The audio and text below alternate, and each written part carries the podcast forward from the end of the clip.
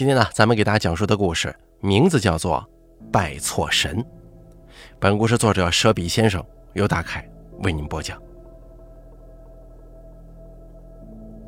人无法靠自己或者其他人保持强大的时候，尤其需要找个依赖。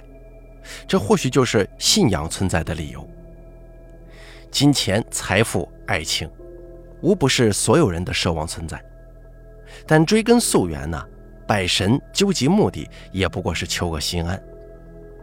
人不亏心，也就无需拜神。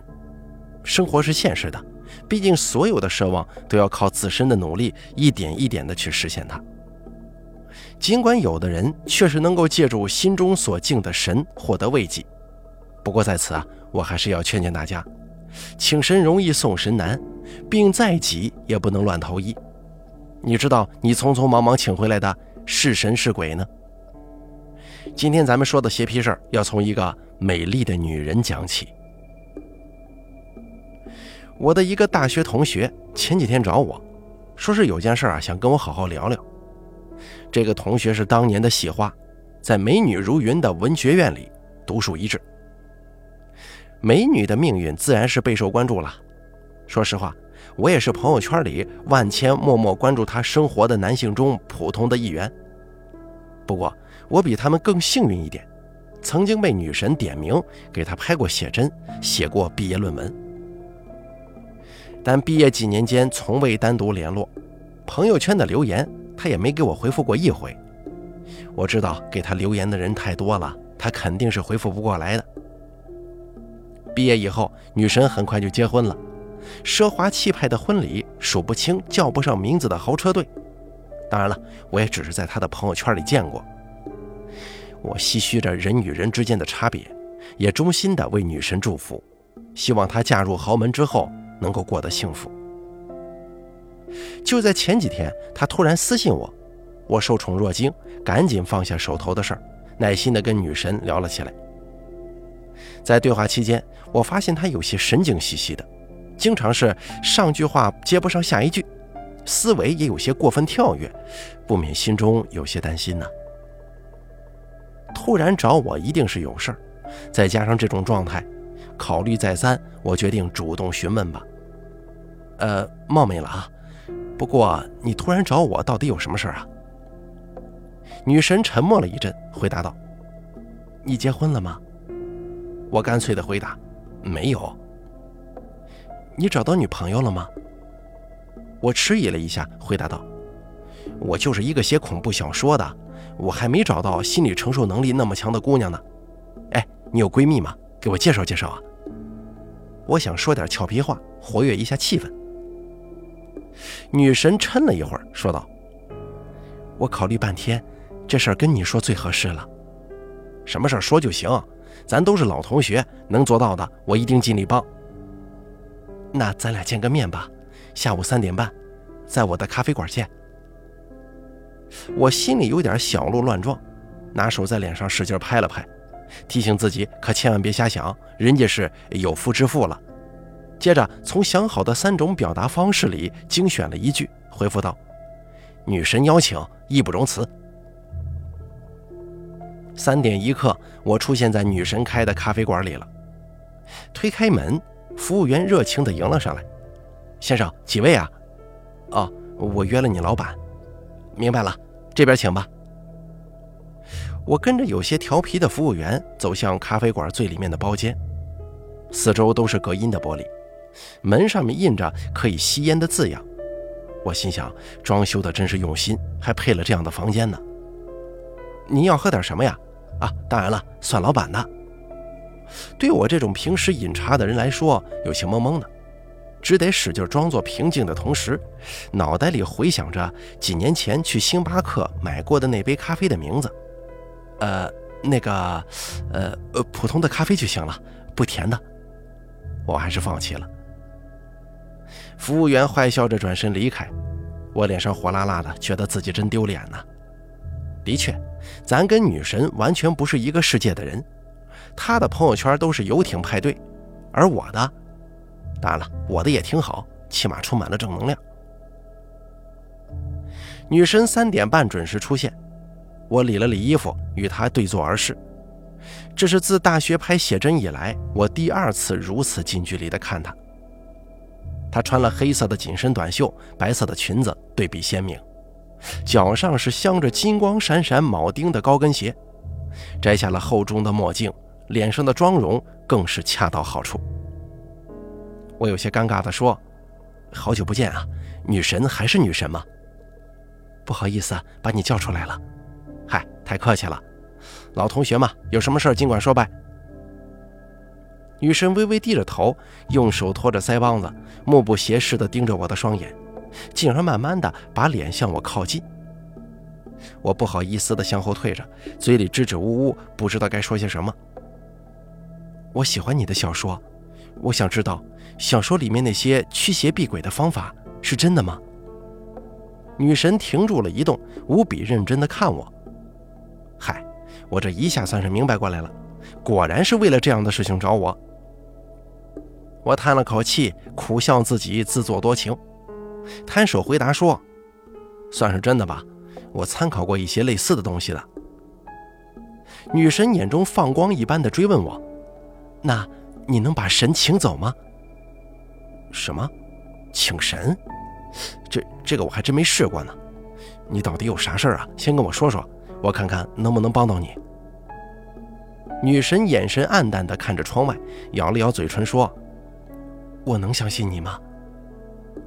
我看着她充满期待的眼神，咽了口口水，一股男人的责任感跟怜香惜玉的盲目情怀，使得我不加思索的说：“放心吧，我一定帮你。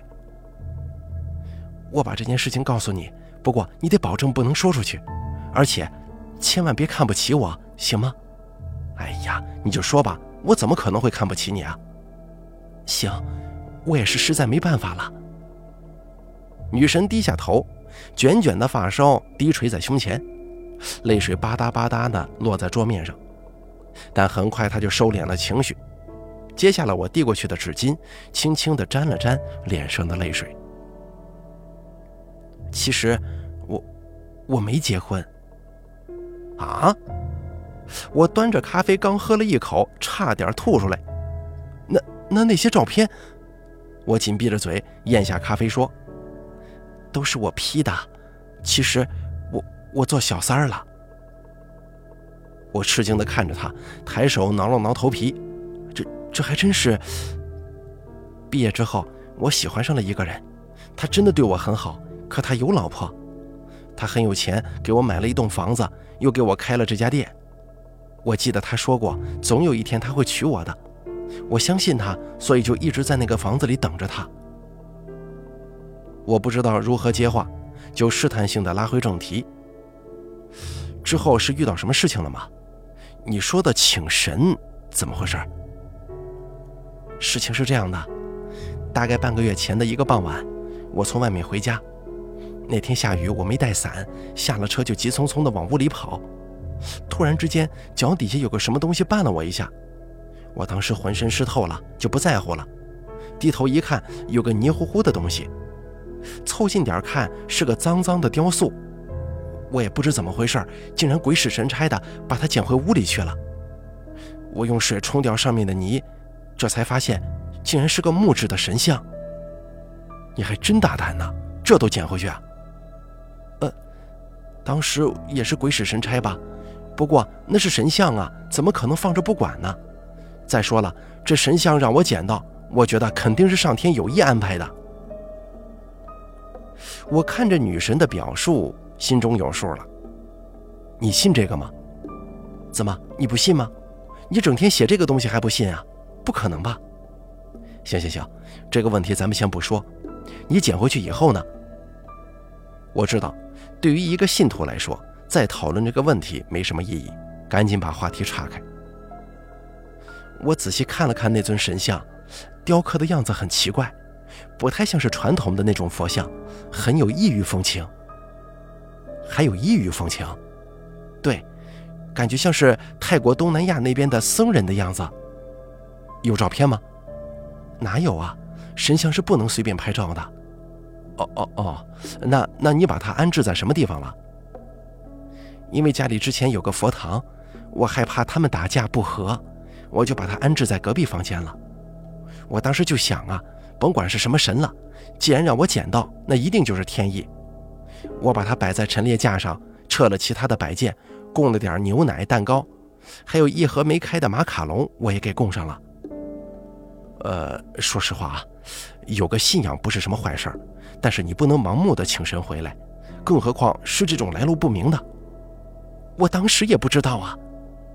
我看着女神有些急了，也知道自己说话的语气过重了。呃，后来怎么样了？当天晚上没什么，但是第二天早上，这怪事就开始出现了。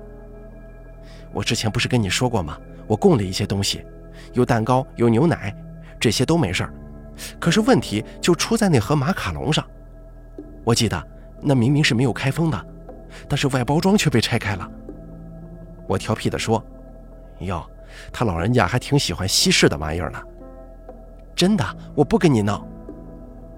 看着女神一本正经的神情，我赶紧收敛笑容。我吓得赶紧把贡品都撤了，但是那盒马卡龙我没敢动，而且从那之后，从那之后怎么了？又发生啥事儿了？第二天晚上吧，我在淋浴，因为浴室四周都是玻璃的，即使溅上了水珠也能看到外面。洗头发的间隙，我抹了抹脸上的水，随意的往浴室外面一看，有个高大的棕色身影紧贴着浴室门的玻璃站着呢。我当时吓坏了，赶紧往后退，但浴室就这么小，也没地方可躲。那个身影一动也不动，就贴在玻璃门上。我吓得朝他吼：“你是谁呀？你赶快走，我报警了！”蜷缩在浴室的一角，死死盯着那个棕色影子。我的头发很湿，时不时的有水珠流进我的眼睛里，而就在我伸手抹一把脸的功夫，那个影子不见了。我喝了一口咖啡，等女神继续往下说。我把门敞开一道缝隙，看向门外，也是一切正常。盥洗室的门也紧闭着。你说，就这么大一块空间，所有的物件我一眼就能看全，的确没人呢。我披上条浴巾，贴着墙，小心地出了盥洗室，来到客厅。客厅的灯关着，背后房间的光照射出来。女神绘声绘色地讲着。借着这道光，我清晰地看到地上留下了一个个湿湿的脚印。我抄起桌上的一把水果刀，随着脚印的方向看去，没错，脚印就通向放神像的那间屋子了。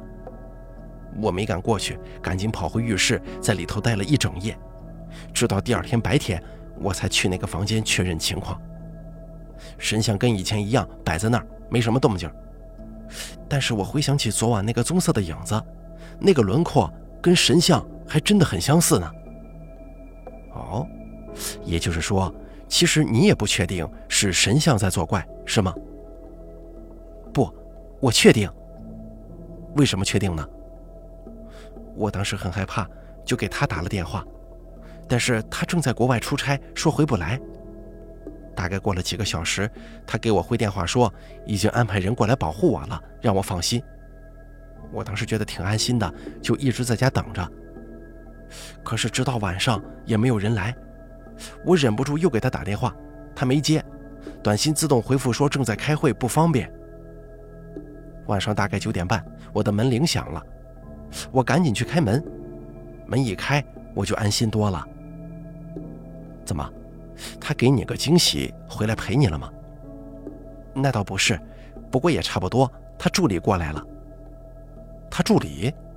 对，是个三十多岁的男人，给他当助理已经很多年了。我们俩的事儿只有他知道，我这边的生活起居也都是他安排的。哦，我若有所思。只听女神继续说：“助理来了之后，又问了一下情况，让我跟在他后面。接下来，他把整个房间都巡视了一遍，然后跟我说没事儿，确认安全了。要是还不放心，他就把神像给带走。我考虑了一下，点点头答应了。助理拿了一个装衣服的纸袋，把神像包了起来，夹在胳肢窝里，匆匆地走了。走之前还嘱咐我千万锁好门，谁来了也不要开。”我送他出门之后，安心多了。屋里很安静，安静的让我有点害怕。于是我打开电视，坐在沙发上看，音量开得略微大了一些，给自己壮壮胆儿。过了不多会儿，我觉得困了，就去洗漱准备睡觉。在盥洗室里面，我正刷牙呢，突然间门铃响起来了，而且门外的人越按越急。我赶紧往外面走去，到了门口，我下意识地问：“谁呀？”门外的人回答得很爽快：“你没事啊？这么久没人应门，吓我一跳，是我。”隔着门，我一时之间没分辨出来是谁。我就接着问了一句：“你是？是我，我是张先生助理啊。”我一头雾水，呆呆地看着门外说：“你咋又回来了？什么？回来？我这刚过来呀。张先生给我打电话的时候，我正好有事儿，这不耽搁了吗？”我当时吓得一屁股坐在地上，醒醒神，赶紧爬起来给助理开门。可是门一开，我彻底傻眼了，门外竟然没有人。视线再往下看的时候，我发现那尊邪门的神像就立在大门口的正中央啊！我迅速关上门，转过身，用后背死死顶住门。可是门外接着又传来助理的声音：“让我进去啊！怎么关门了？”我不知所措，幸好手机就插在睡衣口袋，赶紧摸出电话，哆哆嗦嗦地报了警。可是门外的声音仍旧在继续：“开门吧！”再不开门，我可走窗户了。我听着他的话，一身冷汗。忽然想起还有很多窗户没关，我找了一把椅子顶住大门，不顾满嘴牙膏，以最快的速度冲往各个的房间去关窗户。我听女神说的越来越刺激，忍不住跟着她的讲述咽了口口水。我关上了所有的窗户，累得一塌糊涂。瘫坐在地板上，嘴里还有一些牙膏泡沫。这个时候又有人敲门，我的心一下子紧了起来，悄悄地靠近门边不过这次啊，还没等我开口呢，门外的人就说话了：“你好，我们是警察，刚刚是您报的警吗？”我听到这几句话，长长舒了口气，回答道：“是啊，警察同志。”我刚要开门，忽然之间想到一件事儿，警察同志。您看看门外的地上有没有一尊神像啊？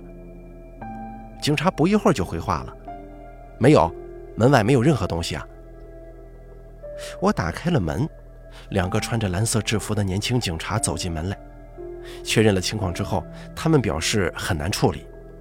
其实我也知道，这种事情说出来谁会相信呢？我听着女神的讲述，看着她惊魂未定的样子，心中挺不是滋味的。警察临走的时候留下了他们的联系方式，说今晚他们就在附近巡逻，有事直接打电话给他们。我先把号码存在了手机里，以防紧急时刻来不及拨号。是啊，这是很聪明的做法。之后呢，神像进来了吗？我当时实在没办法安稳下来，觉得四周空空的，哪里都不安全。想了一圈，我就去了佛堂，我觉得那里是最安全的地方了。对，我刚想跟你说呢，其实刚开始你就可以去佛堂那边的，没错呀。但当时事发紧急，我一着急给忘了。我去了佛堂，推开门，开了灯，可是眼前的景象让我目瞪口呆。平日里供奉在那儿的观音像，此时此刻竟然成了那尊邪神了，周围的香烛也全都变了样子。我吓坏了，但同时也十分气愤。心想：观音大士的神像你也敢动啊？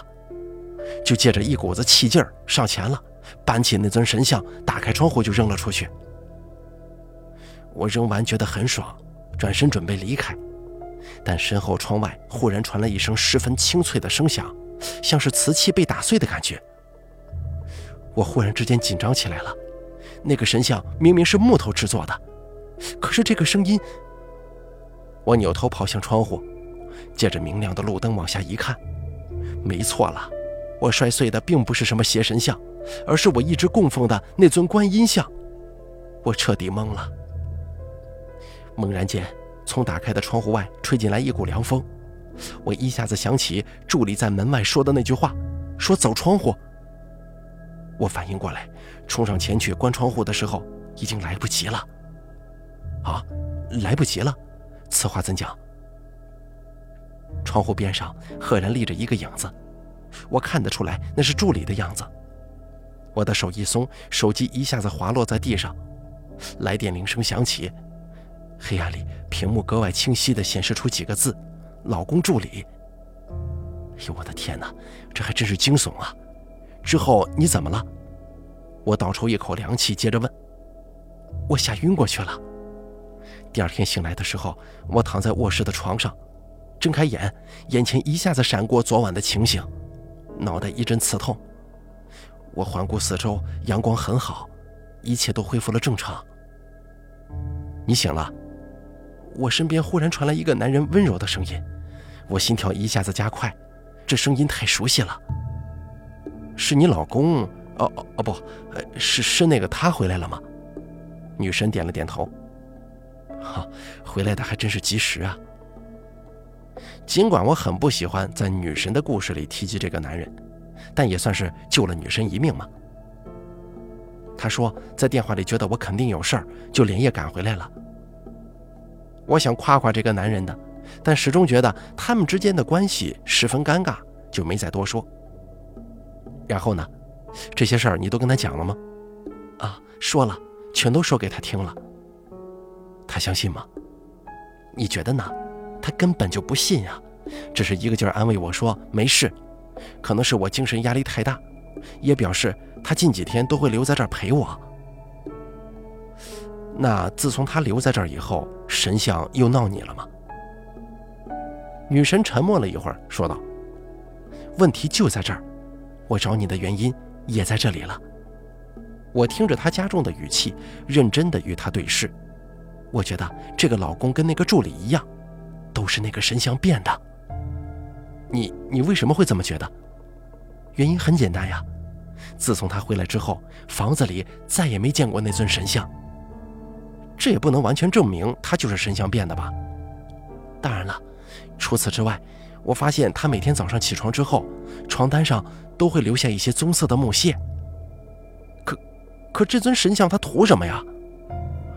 我现在也不知道他到底图什么，但我只能假装附和他。白天他让你出门吗？白天你出门，那他去哪儿啊？我不知道，我的理由是店里最近比较忙，我必须得过去。晚上我回去的时候，他就已经在家了。我的天哪，你这事儿还挺复杂的。不过我想起了一件事儿。女神听我这么说，立刻打起十二分的精神，看着我。我曾经跟一个香港的降头师有过一些交流，他告诉我，泰国那边啊确实有一种邪神需要宿主，常常寄居在一些人的体内。当初有法师造出他们来，就是想用来达成某种目的，但随后就失控了。于是法师们只得用一种特别的木料为他们制作一个雕塑，把他们暂时寄放在里面。暂时寄放，也就是说，我在门口捡到的那个雕塑。结合你所说的情况，我觉得很有可能就是你把那种邪神给请回家了。据说这种雕塑做好之后就会被扔出去，谁捡到谁倒霉呀。那有什么办法没有啊？我试试吧，我再联系一下香港的降头师，问问他有没有办法。但是我好像记得他说过，这种东西因为文化有差异，所以你很难请走。做好心理准备吧。我尽力而为。我拿出手机，上滑下滑找了一番，终于找到香港降头师的电话，当着女神的面拨通，并打开免提功能。大师你好，我是写小说的那个谁呀？哈，你还记得我吧？电话那头传来极不标准的普通话。怎么能忘呢？你给我帮了不少的忙。怎么要来香港玩吗？啊不不不，暂时去不了。我这次给您打电话呀，是有个事儿想麻烦您。我时不时地看着女神的表情，尽量简洁地阐述着事情的过程。哦，我明白了。这个事情呢，我之前也告诉过你，文化差异太大，语言也不通，我没办法帮你。不过现在最紧要的事情就是让你的朋友赶快离开那栋房子，这种邪神一旦占据了一个人的身体，他就不会轻易离开，直到蚕食完他的生命，享受完他所拥有的一切。再待下去，你朋友的精神也会被吸食，寿命会缩短的。我看着女神着急的神情，赶紧追问道：“那就没有别的办法了吗？”“没有了。我曾经见过有人被这种邪神寄宿，最后的死状都很恐怖的。这样吧，你还记不记得上次见面的时候，我送给你一块黑曜石啊？你现在带着黑曜石，跟朋友一起回家收拾东西，然后赶快离开。这事儿有多久了？前前后后大概有半个月了。”事不宜迟，你赶快行动，不然你朋友一定会受到牵连。我看着女神满眼的泪水，知道她心中肯定是有万般不舍。毕竟她曾经为了这个男人放弃了自己的一切，但事到如今，她也别无他法。我捂住话筒，悄悄地对女神说：“办不办呢？再不办，小命就不保了。这个男人你救不了的，他注定不属于你。”女神犹豫着，我见状，伸出手，使了点劲儿，摇了摇她的胳膊。女神闭上眼，两行泪水从眼睛里流了下来。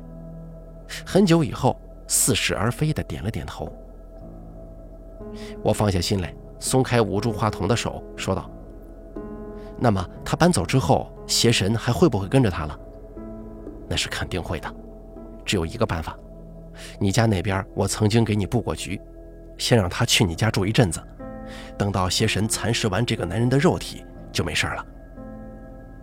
我匆匆地谢过大师，挂断电话，站起身，拉起女神的手说：“你听到了，赶紧走吧。”这会儿女神已经没有了任何主意，行尸走肉一般的跟着我离开了咖啡馆。回到家取了黑曜石，我准备带着女神回去收拾东西。出门的一瞬间，女神忽然开口说道：“咱们还是不用过去了吧。既然要走，我也不想再有什么留恋了。回去看到他那副样子，但是我又救不了他。我……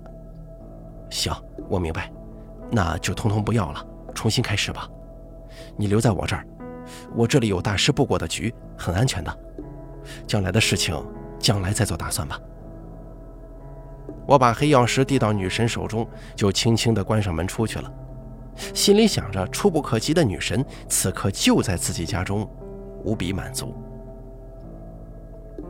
下了楼，我的手机铃声响了，屏幕上是一串号码，我按下了接听按钮。喂，事情办妥了吧？是啊，他信了，现在就在我这儿呢。干得好，钱我马上打给你，按照约定好的数目是不会少的。这一次是真没白干呐，钱赚了还抱得美人归，一箭双雕呢。你跟助理也没少配合呀，嗨，哪里呀，全靠你布置精巧，演技好。只是你请给我的这个邪神可以送走了吧？可以啊。我默默地挂断了电话，心中想：一箭双雕，错了，我的目的是一箭三雕。这样伤害我女神的人，我会帮你。把邪神给请走吗？好了，拜错神的故事咱们就说到这儿了。非常感谢您的收听，作者舍比先生由大凯为您播讲。